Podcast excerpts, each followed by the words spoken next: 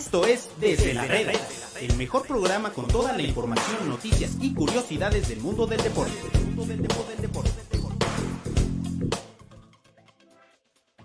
¿Qué tal amigos de Medio Tiempo? Los saludamos en un episodio más desde la Reda, desde la redacción de Medio Tiempo. Hoy, 10 de febrero del año 2022. Estamos muy contentos el día de hoy, mucho de qué platicar. Semana del Super Bowl, domingo ya por fin es el gran día. Eh, mucho contenido del Super Bowl, mucho contenido de la Liga MX, que también habrá jornada. El día de ayer las Chivas, las Chivas ganaron 3 por 1 al equipo de Juárez. Eh, los aficionados de Guadalajara, todos están muy locos, están muy contentos, muy felices. Pero bueno, eh, vamos a arrancar con el episodio de hoy y quiero saludar a mi hermano. Bueno, no es como mi hermano, es como mi hermano menor, como mi sobrino, eh, Juan Pablo. Juan Pablo Insunza, eh, que aquí le cambian el nombre, es José Pablo, es Pablito. Yo creo que debería solo Pablito, que ya nadie te diga José Pablo ni nada, solo Pablo, Pablito. ¿Cómo estás, Pablo? Todo bien, mi Agus, todo bien, mi queridísimo tío. Eh, sí, ya se quede como Pablito porque ya, la verdad es que ya me dicen como quieren, entonces mejor como Pablo, no tengo problema. Todo bien, todo bien, Agus. Lo dices bien, hay, hay bastante información, varios temas. Y pues nada, aquí listos para darle en este juevesito que ya, ya se va a acabar la semana. Hoy vamos a platicar mucho de NFL, del Super Bowl que ayer tanto querías. Eh, dices que detestas el Pro Bowl, dices que detestas la semana previa a la NFL que lo tuyo es el análisis del juego. Eres una especie de Pepe del Bosque, pero de fútbol americano. Eh, y hoy vamos a platicar ya un poquito más de, lo que, de lo que va a ser el juego, en donde una franquicia que históricamente no ha ganado mucho, como son los Bengals, que si bien han llegado a, Super Bowl, por cierto, se los eh, atoraron mis Niners en algún momento en la era de Joe Montana y del Boomer y Sayason pero no, no han vuelto, ¿no? Eso ha pasado muchísimos años. Y los Rams que han sido mucho más constantes, eh, desde Kurt Warner y, en el Super Bowl pasado de Sean McVay, en donde llegaron con Jared Goff al mando, y bueno, este nuevo Super Bowl. Dos Super Bowls de, de Sean McVay. Ya estaremos platicando más adelante, dos entrenadores muy jóvenes, uno de 38, 36 años me parece que tiene Sean McVay, y eh, y el de los Vengas por ahí anda de los 40, 39 años. Pero bueno, eh, antes de seguir, vamos a presentar y darle la bienvenida a nuestro, ¿qué podemos decir? Es nuestro reportero, pero nuestro enviado, pero nuestro influencer, mi querido Ricardo Baquier. Eh, te mandamos muchos de esos. ¿Cómo estás, Richie, allá en Los Ángeles, en el Super Bowl, donde va a ser el Super Bowl? ¿Cómo estás, Rich?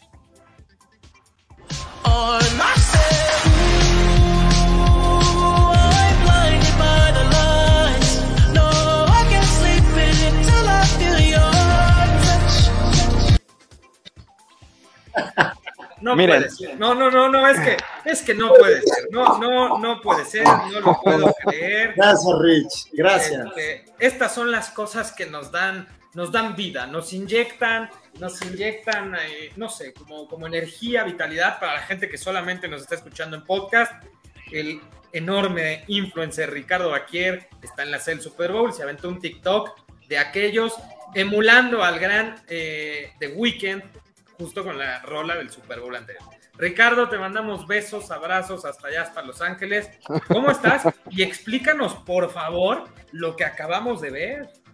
Mira, eh, me iba a decir yo que me da gusto que me inviten a la, a la reunión familiar de tío y sobrino, pero ya vi que eres el tío este enfadoso que con unas cubitas encima se la pasa fregando al sobrino. Entonces no tengo mucho que decir, en mi defensa es la fiebre del Super Bowl hay que disfrutar esto también como aficionado, más allá de la, de la chamba en la que estamos. Y, nada, pues entreteniéndonos un rato, aprovechando que tenemos la NFL Experience para nosotros solos, tal cual. ¿Qué hice? Pues vi un escenario muy bonito, iluminado, en el que, por cierto, el artista al que se rinde principal tributo es Michael Jackson, que sabemos, él hizo el show más famoso en la historia del medio tiempo del Super Bowl. En otro extremo aparecen los trajes que usó The Weeknd del año pasado y dije, pues ¿por qué no? Total, yo ya no le tengo miedo al, ridículo, he perdido yo toda la vergüenza. pero sobre todo me divierto haciendo estas tarugadas y pues aprovechando que tenemos la NFL Experience sola, pues dije, ¿por qué no? No, está perfecto. Yo la verdad es que admiro esa capacidad que tienes para generar contenido y para atreverte a hacer cosas.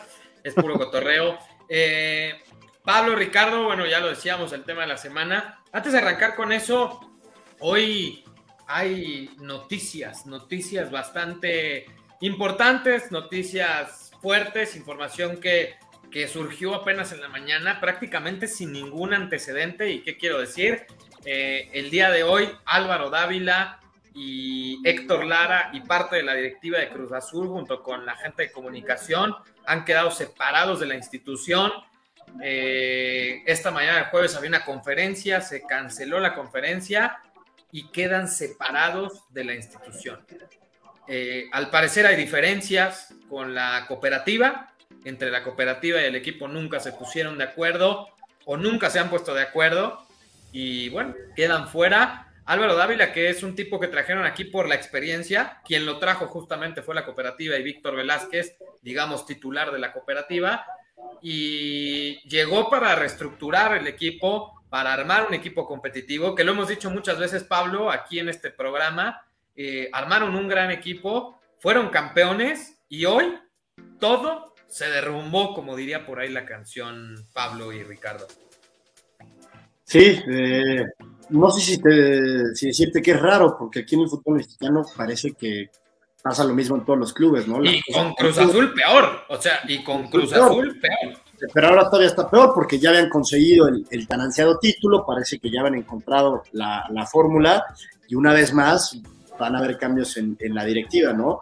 Por ahí creo que ustedes ya saben quién llega o por ahí ya se dijo quién llega, eh, lo que yo no entiendo es, si tienes una fórmula de éxito que te está yendo bien, que ya has conseguido el, el, objetivo y que esta temporada se ve que por ahí tal vez puedes volver a estar cerca, yo no entiendo por qué la razón de, de, de tantos cambios, ¿no? Y parece que esto es normal en el fútbol mexicano, pasa en muchísimos clubes, evidentemente Cruz Azul jamás va a ser la, la excepción, parece que más bien es, es, la regla, por así decirlo, y a ver cómo, cómo cae esto dentro de, del plantel, ¿no? Y, y también del, del cuerpo técnico. Eh, la verdad sí, una, una, lástima. No sé qué tanto afecta a Cruz Azul en, en, lo deportivo, sobre todo este torneo, porque creo que eh, tienen buenos jugadores, tienen eh, un gran entrenador, ¿no? Creo que eh, en esa parte deben de estar, de estar bien y deben de estar tranquilos, pero sin duda que, que conforme vayan pasando las semanas e incluso después de este torneo, seguro van a haber cambios, lo cual pues yo no entiendo. Hay hay que recordar que Cruz Azul históricamente siempre ha tenido este tema, Ricardo, en la pugna entre la cooperativa y el equipo de fútbol, ¿no? Es un modelo de negocio un poco complicado. Ya estaremos informando más adelante en medio tiempo, porque estamos investigando, evidentemente, pues cuáles podrían ser las causas reales de la salida de toda la directiva de Cruz Azul, que el mismo Víctor, eh, que trajo a estas personas, pues parece que con ellos mismos es el tema de la separación. Eh, se habla por ahí también que podría ser un poco el tema de las salidas de Luis Romo y de Orbelín Pineda, que no cayeron del todo bien en la cooperativa. Y todo parece indicar, hasta que se haga, bueno, 100% oficial, que Jaime Ordiales regresará a la institución.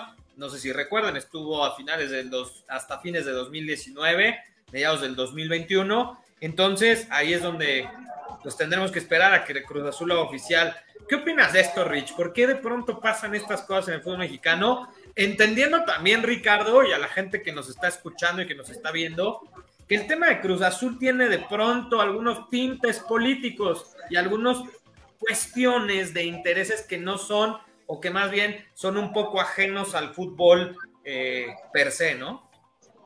En lo deportivo, por fin se habían quitado esta maldición de más de 23 años después de que Don Billy N por aquello de su situación, eh, pues terminó entregando por, por la mala, podríamos decir, el, el liderato de la cooperativa y por ende del, del, club de fútbol. Llegan estos nuevos, eh, pues este nuevo bando de líderes, este, nuevo grupo, esta nueva facción que toma, que toma poder de las decisiones en, en el plano deportivo y cooperativista.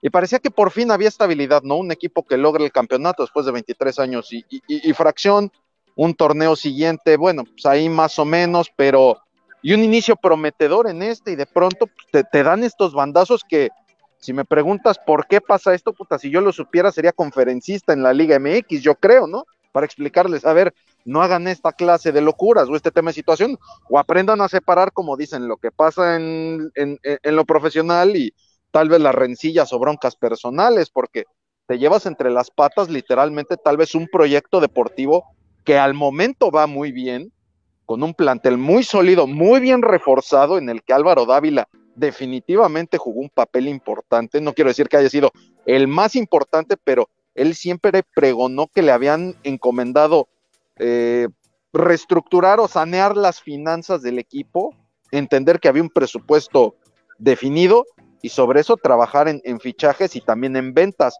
Y creo que lo había hecho bastante bien, prueba de ello el, el campeonato y pues ahora dan este, esta clase de noticias que pues, no terminas de entender, ¿no? Sobre todo en un equipo tan importante de historia y prosapia como es Cruz Azul. Yo aquí, repito, creo que el tema va a dar mucho de qué hablar en, en los próximos días, sobre todo y haciendo énfasis en lo que yo les comentaba y le comentaba a la gente que nos está viendo. Esto pasa también por temas políticos, por temas de la cooperativa, no necesariamente por el tema deportivo. Y obviamente, pues se van a destapar muchísimas situaciones, eh, desde el escándalo de, de, Billy Álvarez, de Alfredo Álvarez, de Víctor Garcés, las cosas no huelen. Ni Ponles la N en el apellido, ponle la N en el apellido por aquello de las dudas. Billy N, Freddy N, Víctor N. Digo, nada, me, importa, me, importa, poco lo que puedan decir, pero bueno, ahí el tema con Cruz Azul, esperar que, que, va surgiendo de información en los próximos días, podrán estar viendo, y obviamente la gente de Cruz Azul, los aficionados de Azul, pues estar pendientes y como decía, saber de qué manera puede llegar a impactar el tema deportivo, la salida de un tipo como Álvaro Dávila, que es un conocedor de la industria y que la verdad sus gestiones han sido bastante, bastante buenas, ¿no? Pero bueno, cambiando de tema antes de entrar de lleno a, a, lo que traes de información y a lo que nos vas a mostrar del Super Bowl y todo lo que es la, la zona NFL desde Los Ángeles, una triste, triste noticia, por eso eh, de, del el tema ayer, ayer dos figuras de la lucha libre se despidieron, primero lo decíamos en este mismo programa, en este mismo espacio, el super muñeco el día de ayer fallece y en la noche pues nos cimbró, nos cimbró a todos, ¿no? A todos los que somos aficionados a la lucha libre, a todos los que crecimos en esa década de los noventas, final noventas y dos miles. Eh, ayer fallece Arturo el Rudo Rivera. Eh, yo personalmente tengo muy bonitos recuerdos de él. Yo trabajé muchos años en Grupo Asir, ahí lo pude conocer y era un tipo que todo el tiempo estaba alegre, era un tipo que todo el tiempo tenía buenas palabras, buenos comentarios, eh, alguien con que se puede trabajar muy bien, yo en el área comercial y en la parte de talento de cabinas. Eh, y ayer por la noche nos enteramos que a los 67 años había fallecido Arturo Rivera, que Rich, tú que eres muy aficionado también como yo a la lucha libre, hay cientos y cientos de anécdotas, de frases, de lo que representó Arturo Rivera para la industria no solo a la lucha libre, porque era un tipo que también hacía de pronto programas en Televisa, o sea, no solo la lucha libre, un tipo que tenía noticiero. La verdad es que un personaje de la televisión mexicana reaccionaron muchos colaboradores, muchos compañeros de él, amigos, y bueno, eh, descansa en paz don Arturo Rivera. Un tipo que marcó época en la narrativa deportiva, en la narración deportiva mexicana. Puntualmente, bien lo dices, en la lucha libre, que es donde alcanza su gran fama, pero él comienza en realidad ligado al fútbol. Él era reportero de cancha para Televisa cuando usaban esos sacos color café espantosos que, que, que no, parecían no, buenos. Café, eran como, eran eh, kaki, ¿no? Eran, eran kaki, pantalón café, como, como policía de tránsito de los no, de antes. No, no, no, no, hijos de mi vida, espantosos, y, pero bueno. Corbata naranja, ¿no? Creo que por ahí era la corbata naranja. Eli, ¿crees que en lo que estamos platicando, a ver si nos puedes regalar una imagen de esos uniformes de Televisa de hace algunos años? Por ahí, a ver si no la puedes poner. Dice que no. Así me contestó, me dijo, no, no puedo, jejeje. Ok, continúa, mi querido Bakir. Bueno, googleen las imágenes de los uniformes de Televisa en los años 80 para que se den una idea, los vestía su peor enemigo. Pero el Rudo Rivera comienza efectivamente en el tema del fútbol como reportero de cancha. Él relata que estuvo muy de cerca en el Mundial de México 86 porque fue asignado al, al comité de, de organización de aquella Copa del Mundo, ahí se enteró de muchos temas de fútbol y después llega a la lucha libre medianamente por accidente. La, historia es que en Televisa comienzan a transmitir la lucha libre el Consejo Mundial en el año de 1990, en el periodo muerto de fútbol entre el final del torneo mexicano y el inicio del Mundial de Italia de aquel año. Eh, ya por aquel entonces estaba el doctor Alfonso Morales, otro grandísimo narrador de lucha libre que lamentablemente también ya, ya falleció. Él junto a Miguel Linares eran los dos personajes principales, pero Televisa necesitaba nuevo talento para la lucha libre. Así es como pues, ante una petición expresa del entonces líder editorial de Televisa del área de deportes, ponen a prueba muchos comentaristas y los que se quedan son el Rudo Rivera y Raúl Sarmiento, que también obviamente lo identificamos plenamente con el fútbol. Bueno, ah. no sé si sepa Richie y, y profundizando en tu historia, Enrique Bermúdez también inició en el tema de la locución y de la crónica deportiva en las luchas. También en algún momento con el Rudo Rivera y con el doctor Alfonso Morales. El, perro Bermúdez, que solo lo identificamos mucho con el fútbol, sus inicios estuvo con el doctor y con, también con el Rudo en algún momento. Exactamente, en algún momento de la vida el perro Bermúdez tuvo pelo y narró lucha libre, aunque usted no lo crea. Así las cosas. Y bueno, se queda el Rudo Rivera, comienza en el Consejo Mundial de la Lucha Libre junto al doctor Morales, Miguel Linares y Sarmiento, y ya eh, entrado un poquito a la década de los noventas, surge AAA, esta, esta empresa con un nuevo enfoque, y es entonces que Televisa decide dividir al doctor Morales y al Rudo Rivera, y el Rudo se va a y ahí es donde creo que despega su carrera, se convierte en un tipo emblemático de la narración de lucha libre, este deporte de entretenimiento que a algunos les gusta, a otros no les gusta, pero es innegable que está asociado a la cultura mexicana. Por ello es, es, es una gran pérdida un tipo, como dices, con frases increíbles que incluso se llevó a la tumba el supuesto secreto de qué pasó en Caborca, su frase de no vaya a pasar lo que pasó en Caborca, ya lo pueden consultar en medio tiempo, por ahí está la, historia, que es muy, muy interesante. Y sí, su frase más conocida, los rudos, los rudos, los rudos y el Atlante, que justo es con la que perdurará. Justo eso, ¿no? El tema del Rudo Rivera tan vinculado no solo a la lucha libre, sino un estandarte del equipo atlantista. Ayer veíamos muchísimas fotos en redes sociales, en medio tiempo en general, eh, en, este mundo digital. Eh, él estuvo en el campeonato del Atlante, en el que acaban de ganar en la Liga de Expansión.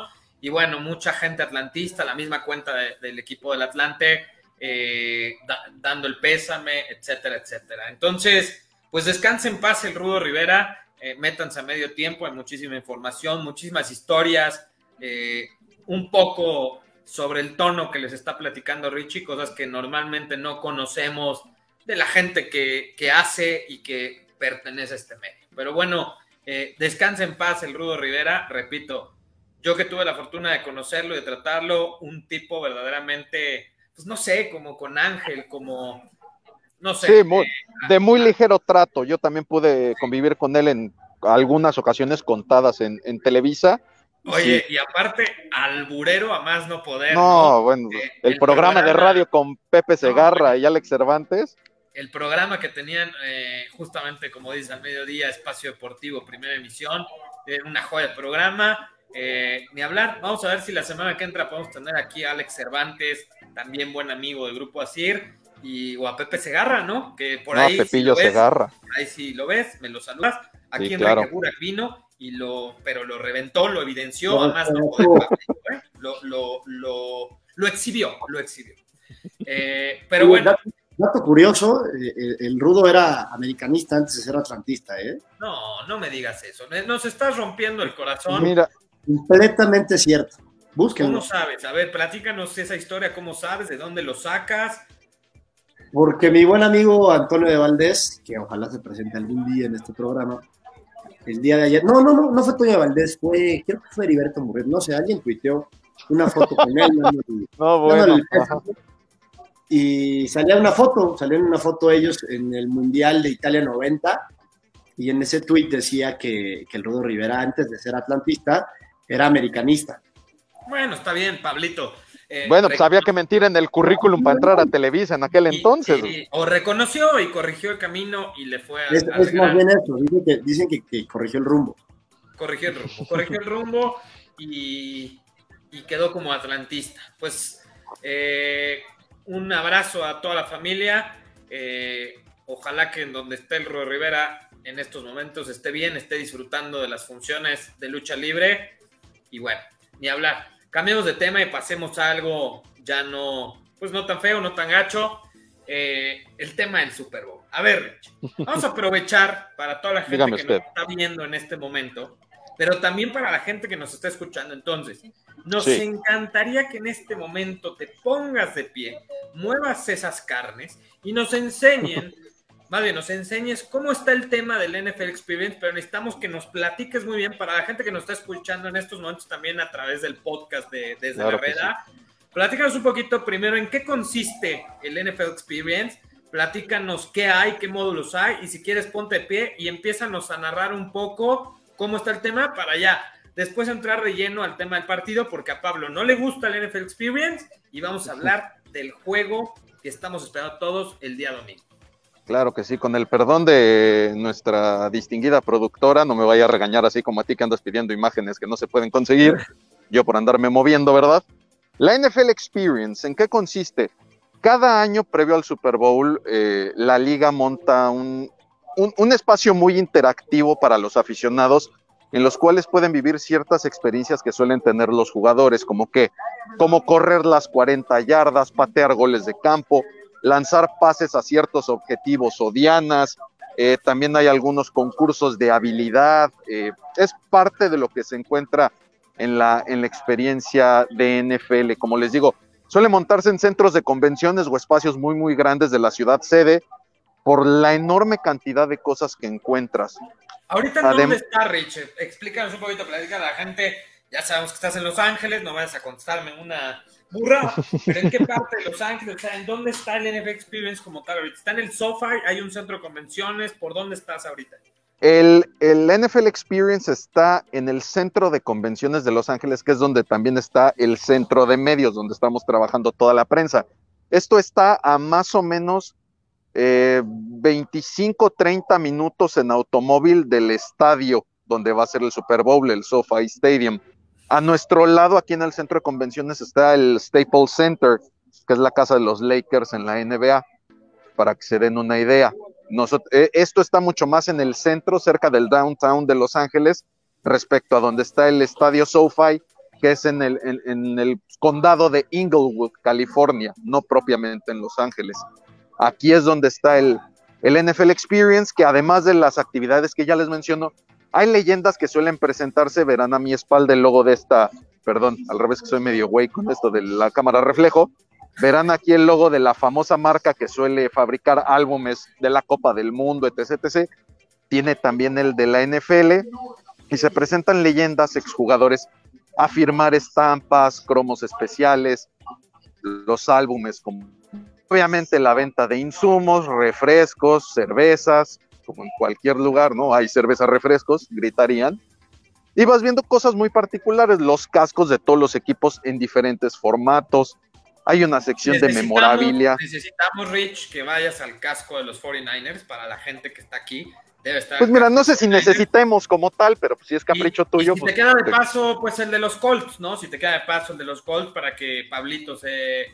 Pues le eche la Híjole. bendición, le- se nos ponga de buen humor. no, Oye, no, me Rich, quis- ver, no me quisiste pedir un casco más complicado, madre mía. Bueno, vamos a buscarlo. Platícanos. Rich, en lo, que, en lo que estás buscando el casco. A ver, quiero saber y la gente quiere saber también. Eh, Dímelo. esta, este acceso es gratuito para la gente a partir Sí. del día de mañana. Punto número uno. Punto número dos. eh, ¿Cuáles son los protocolos a seguir? Te inscribes, llegas, pagas un acceso, pagas un boleto, es gratuito. Eh, y tres, Es totalmente gratuito. eh, está previsto que se abra a partir del día de hoy a las 3 de la tarde, hora de Los Ángeles. Eh, serían las 5 de la tarde de la Ciudad de México. Se espera que hoy sea el, el- el- el inicio, bueno, no se espera, está agendado el inicio del NFL Experience para el día de hoy por la tarde y ya permanecerá en un horario abierto durante el fin de semana, viernes, sábado y también el domingo. Eh, es gratis, como les digo, los requisitos que se piden, portar mascarilla, portar cubrebocas en todo momento, una correcta higiene de manos, hay zonas para eh, despachar gel antibacterial, son las principales medidas, no, no hay que te pidan una prueba como tal COVID de PCR, de antígenos como tal, no, o sea, la, la situación aquí en Estados Unidos hasta cierto punto es un tanto contrastante, si lo quieres llamar así, con, con lo que se vive eh, eh, en México.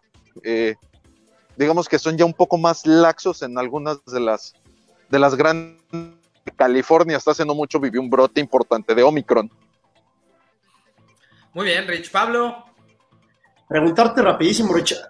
ahí están como los estudios de, las cadenas que van a transmitir el, partido. Hay, cadenas que van toda la semana, ¿no? Que hacen sus programas previos.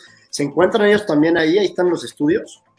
No, hay, hay un área aparte destinada a las producciones de televisión donde, donde eh, se instalan para realizar algunos programas. Si hay aquí un set de NFL Network en el que se espera que mañana o el sábado se realice uno de los programas que generalmente tienen en, al aire, Mira, ahí está el casco de tus Colts en Swarovski. Mi querido Pablito. Eso, róbatelo, tráemelo. O mejor, lo sigo enojado con ellos. 10 mil dólares, tú dices, si el señor Martínez de León lo incluye en los viáticos o cómo le hacemos. 10 mil dolaritos te cuesta el casco, mira, con Swarovski, todo el rollo. Ahorita buscamos el buscamos el de los 49ers para el santo patrono, para que no se vaya a enojar. Ya, ya, ya ves cómo se pone. Eh, pero sí, te digo, hay un estudio de NFL Network aquí a un costado. Obviamente aquí lo ven como una cortina negra, detrás de ella está el estudio de televisión, donde se espera que hagan por lo menos uno de los programas. Perfecto, Rich. Bueno, pues si quieres, si ya no encontraste el casco de los Niners, no hay ningún tranquilo, problema. Tranquilo, tranquilo, mira, ya vamos para allá.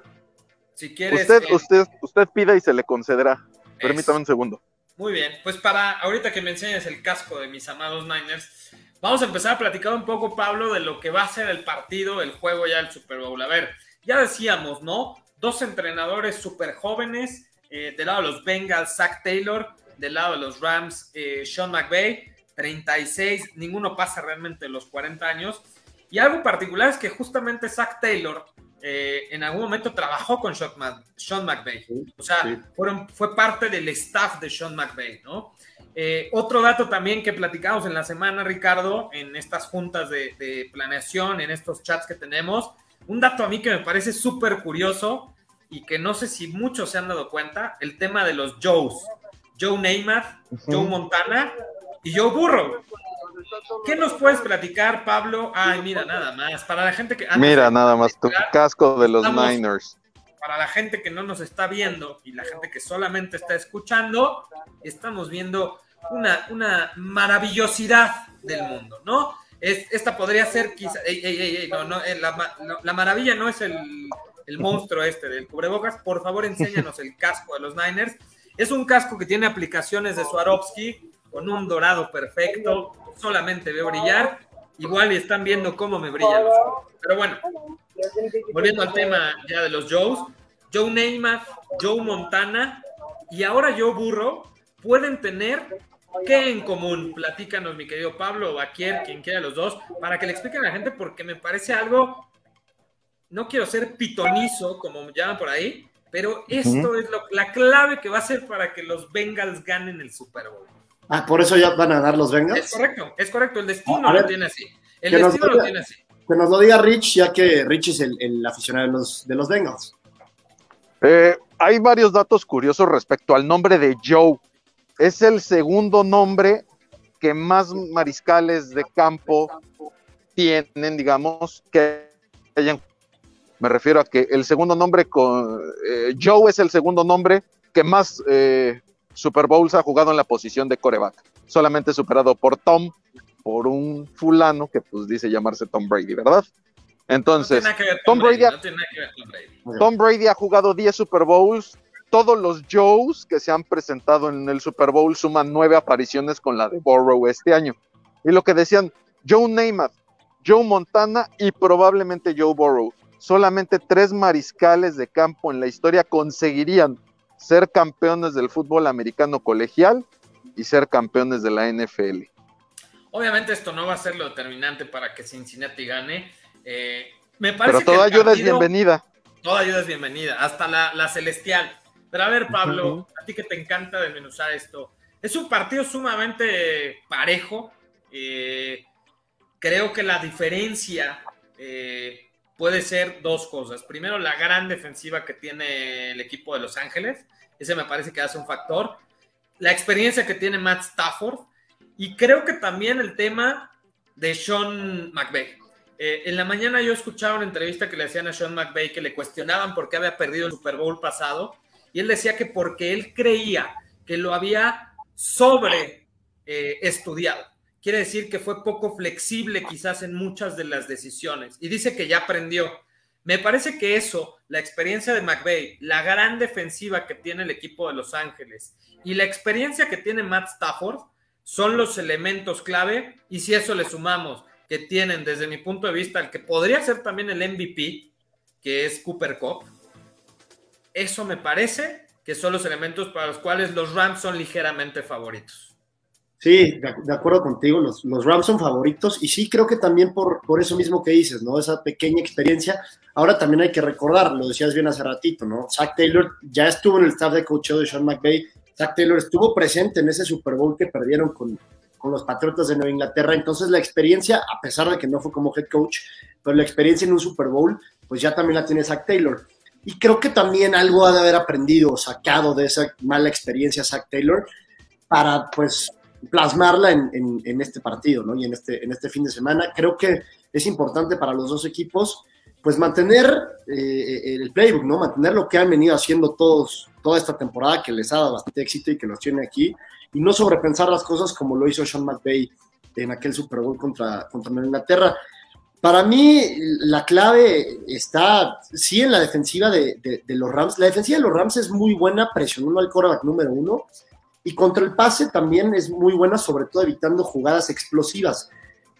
Pero la defensa de, Los Ángeles, eh, yo eh, investigando pues para, justamente para el programa, es la que eh, tiene el peor rating o el segundo peor rating contra pases cortos en toda la liga. Entonces creo que ahí va a ser clave qué tanto pueda detectar Joe Burrow estos pases cortos, que van a ser pases cortitos, ¿no? Dos, tres, cuatro yardas para que la, ofensiva de Cincinnati pueda, pueda avanzar, pueda mover las cadenas y pueda agarrar ritmo, ¿no? Si van a querer hacer jugadas grandes o jugadas explosivas, esto es la especialidad de, la defensa de Los Ángeles, ¿no? El, pararlas. Y también el factor Joe Burrow. Joe Burrow, que es un tipo que al parecer no le da miedo el, escenario, ¿no? Lo vimos en, el colegial, ¿no? En, esa final colegial que no le dio miedo, que, simplemente fue el mismo Joe Burrow de toda la temporada. Y también lo vimos aquí en los playoffs, ¿no? Si había un partido en el cual se veía no favorito Cincinnati, era contra Kansas City y logró sacarlo Joe bueno, Desde antes. No se veía favorito desde Tennessee. Incluso contra Tennessee, incluso contra Tennessee, pero todavía más. No, bueno, olvídalo, no se veía favorito ni empezando la temporada, o sea. Sí, algo que, claro. Algo que dice Pablo que tiene toda la razón es el tema eh, del énfasis que hace de la defensiva de Los Ángeles eh, presionando al coreback. Y ahí es en donde me parece que se puede definir el partido. Todo mundo sabemos que la línea ofensiva de los Bengals ha sufrido bastante en los últimos partidos. Ese partido contra Tennessee, más de nueve capturas eh, que le hicieron a Joe Burrow, muchísimas eh, presiones al coreback. Y eso va a incomodar en algún momento. O sea, el que te estén pegando y te estén llegando te genera inseguridad, te genera cierta eh, que te puedas apresurar en tomar alguna decisión. Y ahí me parece que también se podría ir definiendo el partido. Yo creo que los Bengals mejoraron contra Kansas City. Creo que hubo una mejoría en el tema de darle esta protección al coreback. Pero Rich, tú que eres fanático, y hace rato vi que te paraste justamente en, la isla donde estaba ese jersey hermoso de Jerry Rice. Eh, tú que eres fanático de los Bengals, Rich, ¿cuál es la clave para que Cincinnati le pueda ganar a Los Ángeles. Ya platicamos un poco, digamos, las tres virtudes o las cuatro virtudes de Los Ángeles, que es la gran defensiva que tiene y la presión que pueden ejercer al coreback. La defensiva secundaria, que tienen una relativa muy buena defensiva secundaria. Quizás no es lo máximo, pero es una buena defensiva secundaria. La experiencia de Sean McVay en Super Bowls y que él cree saber por qué perdió ese Super Bowl. Y el tema de Matt Stafford. Ahora tú dinos, los Bengals, ¿qué herramientas, qué cualidades, qué necesitan hacer los Bengals para ganar este Super Bowl? Ah, es una buena pregunta. Eh, creo que si te pones a ver la defensiva de los Rams, tiene a jugadores que en inglés le llaman playmakers, es decir, estos que pueden hacer la diferencia en cualquier momento, que pueden hacer la jugada que te cambie el rumbo de un partido. Hablas de Von Miller, de Aaron Donald, de Jalen Ramsey, tipos all pro, élite, élite de la liga. Cincinnati no tiene uno solo de esos. Apuesta a, nombres más discretos como Trey Hendrickson eh, y Sam Hubbard presionando a los corebacks pero la fortaleza de Cincinnati radica yo creo precisamente en eso, que no depende de un jugador para hacer la jugada clave, valga la redundancia. Tiene que ser un esfuerzo totalmente de equipo. Eh, de ese lado de, del ovoide en la defensiva, creo que por nombre los Rams la llevan ganada de calle. Lo que necesita hacer Cincinnati también es eh, correr, correr el balón, establecer de cierta manera el ataque terrestre con Joe Mixon porque si bien la línea ofensiva de los Bengals es malísima para proteger a Burrow, no es tan mala cuando de ataque terrestre se trata. Hablamos de que Joe Mixon fue, si mal no recuerdo, segundo o tercero de toda la NFL en yardas por tierra, y no es que haya tenido un partido de 200 yardas, o sea, tuvo muchos muy consistentes por arriba de las 100. Es un corredor con muy buenas manos para jugar como receptor, creo yo que esa puede ser una de las claves. Ya bien lo decía, lo decía Pablito, el tema de las jugadas cortas, que en esas trayectorias al centro del emparrillado, Tyler Boyd es muy bueno como receptor slot. Al mismo Jamar Chase lo pueden involucrar porque tienes que darle el balón a tu playmaker, que es Jamar Chase. Tienes que buscar la forma de involucrarlo. Y de una u otra manera tentar a la defensiva de los Rams a que intente frenar esa jugada corta para que de pronto entonces sí venga el bombazo, la jugada larga que sabemos es la especialidad ofensiva de Cincinnati. Pues sí, la verdad es que si lo vemos en cuanto a nombres y en cuanto a un equilibrio, me parece que los Rams por eso son favoritos y ahorita Pablito nos va a dar un poco, le va a jugar al tipster, le va a jugar un poco al tipster. Eh, evidentemente los Rams me parece que es un equipo más completo. El tema con Cincinnati es que eh, pues parece que también están en su momento, están embalados, eh, no quiero meter otras cosas que no tienen que ver con lo meramente deportivo, pero parece de pronto que hay equipos que están predestinados, ¿no? Y me parece que estos Bengals tienen todo para ser campeones. Yo les quiero preguntar a los dos muy rápido. ¿Qué es, a ver, cómo lo ven o, cómo lo podemos interpretar? ¿Qué es más ventaja y para quién es la ventaja? ¿Es ventaja para los Rams que Zach Taylor sea alumno de Sean McVay y eso le da una ventaja a los Rams? O al revés, es una ventaja para Cincinnati que Zach Taylor sepa perfectamente cómo va a operar y pensar Sean McVay con los Rams. ¿Qué, ¿Qué, opinas, Pablo? Muy rápido para que nos platique Richie y ahorita te vayas un poco con tus tipsters. Te vamos a poner como José Pablo el tipster insulto. Perfecto. Yo creo que es una ventaja para Zach Taylor y para Cincinnati, porque Zach Taylor ya vio absolutamente todo lo que hace Sean McVay como coach. Evidentemente ha cambiado, ¿no? Ciertas cosas seguramente, o ha mejorado ciertas cosas en estos años, pero Zach Taylor ya tiene una idea de todo lo que va a hacer Sean McVay. Eh, por el otro lado, Sean McVay no ha visto la cara completa, creo yo, de Zach Taylor. Entonces, por eso creo yo que tiene la, ligera ventaja Zach Taylor en, en Cincinnati. Rich. Pues honestamente no veo como tal una ventaja para uno u otro lado. O sea, no, no, no, no encuentro yo eh, eh, en eso un factor decisivo. Insisto, es como muchas veces se dice en el fútbol, por ejemplo, ¿no? Los entrenadores tienen una cierta proporción del éxito, pero dependes de lo que hacen en el campo. O sea, tampoco, tampoco veo uno avanzado en Zach Taylor de Sean McVay, ni mucho menos. O sea, no, no, no lo veo tanto como su mentor o como el tipo que le haya marcado a nivel de entrenador, entonces yo honestamente no, no, encuentro ahí como gran, gran diferencia.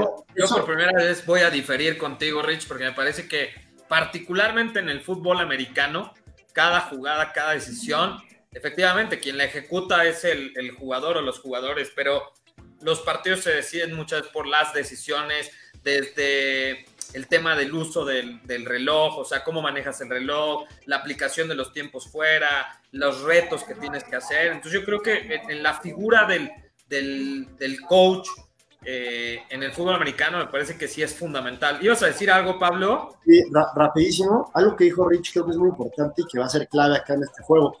Los ajustes que vayan a hacer los dos coaches durante el partido me, parecen que, me parece que van a ser la clave.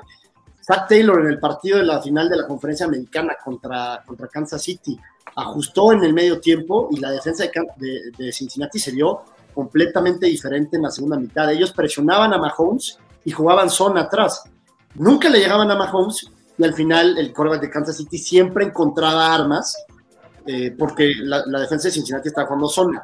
En medio tiempo, un poco, ¿no? O sea, presionaban al quarterback, pero presionaban con cuatro, no blitzeaban, con cuatro o tres, exacto. Y en la segunda mitad cambiaron. Acá siguieron presionando con tres, con cuatro o hasta con tres eh, a, a Patrick Mahomes pero la diferencia es que jugaron hombre, hombre a hombre, o, man to man, como quien dijera, y ahí se le complicó más el, trabajo a, Patrick Mahomes, y ahí fue cuando Cincinnati pues, pudo, pudo darle la vuelta. Entonces creo que los ajustes que hagan los coaches durante el partido van a ser clave.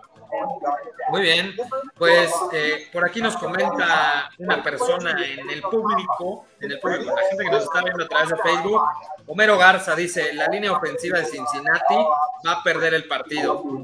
Y puede ser, yo lo, yo lo vería al revés, ¿no? Yo lo vería al revés, me parece que la, la defensiva de, de los Rams es la que puede ganar el partido, lo que decíamos hace rato.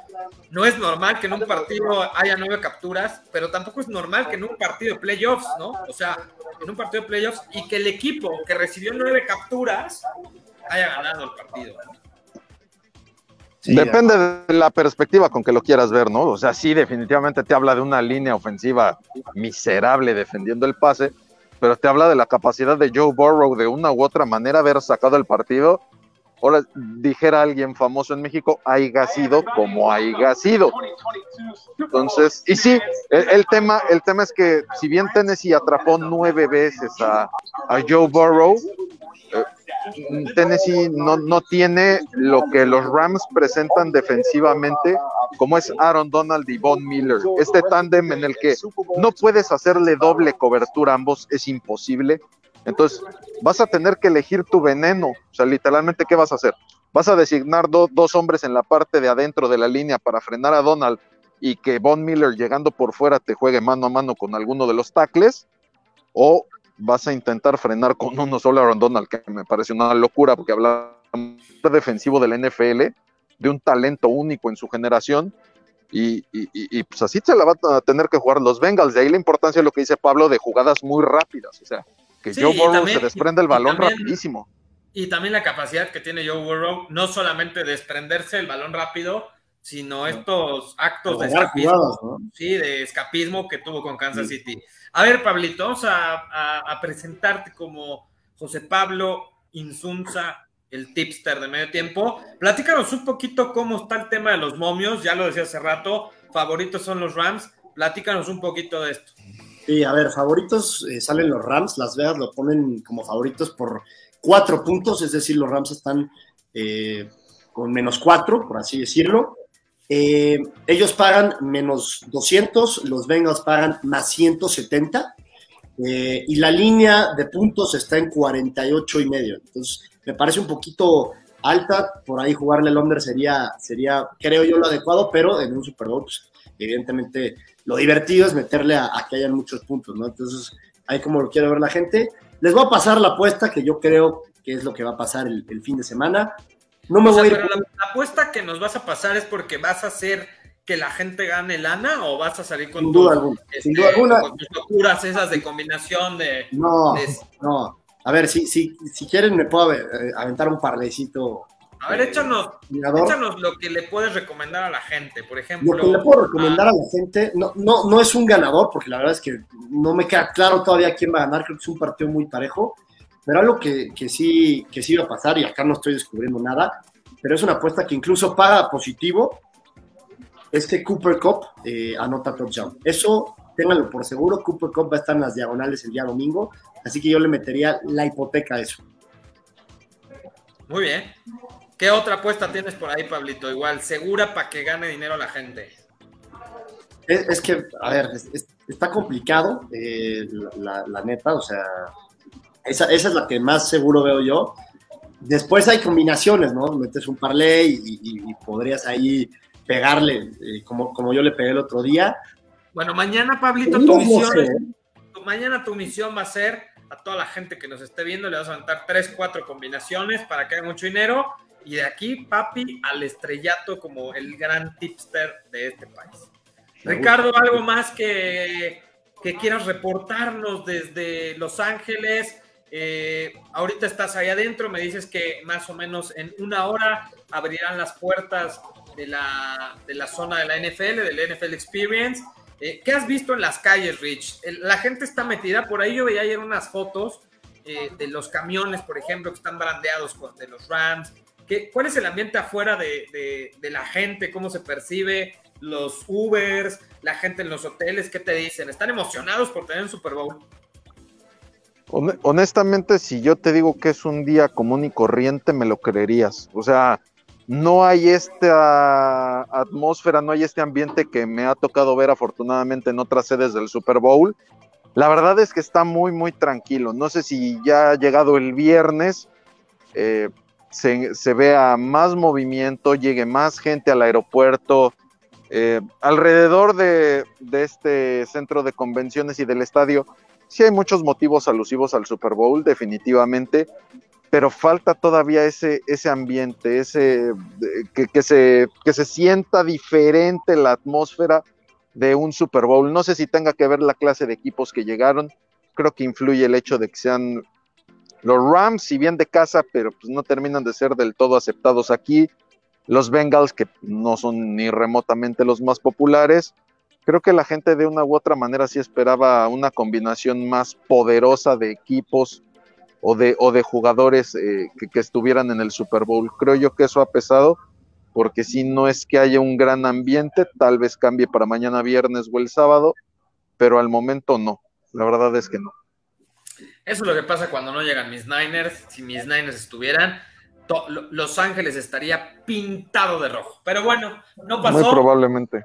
Eh, ya para terminar el episodio del día de hoy, eh, hay que hacer una mención de honor, algo verdaderamente palmas y todo. El día de ayer Donovan Carrillo finalizó eh, una histórica participación en los Juegos Olímpicos de Invierno de Beijing. Eh, terminó en la posición 22, pero la verdad es que hizo emocionar a muchos mexicanos en un deporte que se sabe poco, que conocemos poco, que es muy complicado participar en este tipo de eventos porque no existe en este país esa cultura deportiva Creo que este chico de Zapopan, eh, que por cierto le va al Atlas de Guadalajara, al campeón del fútbol mexicano, me parece que ha sido la gran inspiración de muchos chavitos, de muchas chavitas, para participar y empezar a, a, creer en este deporte, ¿no? Aquí se ve que prácticamente con sus propios medios y, y sin mucho apoyo, terminar 22 del mundo en tu primera participación con una marca personal histórica que él hizo el día de ayer por la noche, pues me parece que es muchísimo orgullo. Tanto orgullo que por ahí la jefa de gobierno se, se medio colgó, ¿no? Se medio colgó, como que algunos tweets de Claudia Sheinbaum eh, diciendo, como decía Ricardo La Volpe casi casi, yo, yo hice. ¿no? Yo, yo hice a, a Donovan Carrillo. Yo y mis pistas de hielo en el Zócalo, ¿no? Yo y mis pistas de hielo. Es correcto, es correcto. ¿Qué les pareció? Evidentemente, y lo voy a dejar muy claro, no somos expertos en patinaje artístico. Me parece que la opinión o la postura que tenemos va un poco más hacia lo que representa, pues un poco para el deporte mexicano y para la inspiración de muchos chavitos y chavitas, ¿no? Sí. Los dejemos, consideramos. Los dejemos de la emoción. No, si consideramos que el último mexicano que participó del, del patinaje olímpico en, e, e, e, esta disciplina, Ricardo Lavarrieta en Albertville 92, han pasado 30 años para tener nuevamente un compatriota en ese escenario. Y que el tipo se meta a final en sus primeros Juegos Olímpicos, cuyos inicios literalmente fueron en una pista de hielo de un centro comercial, te habla enormidades de la capacidad de Donovan Carrillo, Finalista, sí, lejos de las medallas. Obviamente, yo creo que si alguien esperaba que Donovan fuera medallista, estaba completa y absolutamente loco. O sea, a diferencia de lo que puede ocurrir en disciplinas puntuales en los Juegos Olímpicos de verano, donde México, bien o mal, ha establecido una cierta historia y buenos precedentes en cuanto a medallas, en los Juegos Olímpicos de, invierno el simple hecho habla maravillas de ellos, porque muchos de nuestros representantes son nacionalizados o venidos de otros países o con antecedentes en otros lugares. Era lo que iba a comentar, ¿no? Justamente eso me parece que es, el, gran logro y esa es la gran proeza, ¿no? Es un tipo que es mexicano, nacido en Zapopan, y es un tipo, eh, Donovan de 22 años, repito, aficionado al Atlas, que él entrenó por sus propios medios, pero en México, porque como dices, todos los atletas que nos representan aquí, o muchos están en Europa, eh, o muchos son de la realeza europea, por ejemplo. Eh, Don Hubertus. ni siquiera sé pronunciar el apellido, con eso te digo todo, no, no tengo idea. El otro día comprobamos que no sé hablar árabe y tampoco sé hablar austriaco, pero bueno, un reconocimiento muy sincero y, y la verdad, desconocemos el deporte eh, sería muy bueno que a partir de este momento empezáramos, evidentemente, a ser parte de un medio de comunicación, a, apoyar un poco el tema de, la industria del deporte amateur eh, y que esto sirva de inspiración. Pero bueno, eh, ¿algo más que agregar, mi queridísimo Pablito? Pues nada, la verdad es que sí, una, inspiración lo de, lo de Donovan Carrillo, una alegría inmensa para cualquier mexicano, que sí, lo dices bien, ojalá inspire a futuras generaciones, ¿no? A, pues a, seguir ahora sí sus, sueños y que también del lado del gobierno, ya que mencionan que Claudia Sheinbaum se subió al barco, eh, pues ojalá que, que, los apoyen más, ¿no? Porque estas míseras becas de 6 mil pesos, la verdad es que... Y, yo no, sé si... Mucho.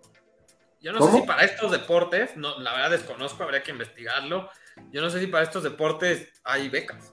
O sea, no sé si este entra dentro de esas becas pero ya, ya, que, ya que puso el, nombre de México eh, en alto y que nos hizo orgullosos, pues ojalá que se le recompense de la manera que, que merece, ¿no? A Don Bancarrillo, que sí, una inspiración total. Y sobre todo, como dices, ya que se subió la jefa de gobierno, pues ahora que le apoquine. Y bueno, mi querido Ricardo se va a despedir con la imagen de fondo de esa hermosa B de los Bengals de Cincinnati. Vamos mis Bengals, vamos mis Bengals, vamos mi Joe Burrow. Venga, ¿algo más que agregar? Nos haga el milagro. No, no, no, un gusto estar con ustedes y acá seguiremos en la cobertura del Super Bowl. El día de mañana viernes hay la única sesión presencial con los equipos, aunque en horarios prácticamente encimados. Casi casi a la prensa le dijeron, pues escoges unos u otros porque no vas a tener chance de ir a los dos. Eh, y bueno, ya, obviamente el domingo el partido en el SoFi Stadium, el estadio más caro del planeta que ya iremos a conocer. Bueno, nosotros ya sabemos aquí con quién se va a ir Ricardo el día de mañana, pues ya sabemos a quién va a elegir para cubrir. Pero bueno, Rich, eh, muy buena cobertura, eh, sigue buscando estas grandes historias y bueno, pues nada, ya está. Jueves 10 de febrero del 2022, nos despedimos el día de hoy. Eh, mañana nos vemos por aquí, nos escuchamos a través de Spotify y Apple Music y obviamente síganos a través de toda la plataforma de medio tiempo. Yo les mando un saludo desde la reda, desde la redacción de Medio Tiempo. Que estén muy bien, hasta luego.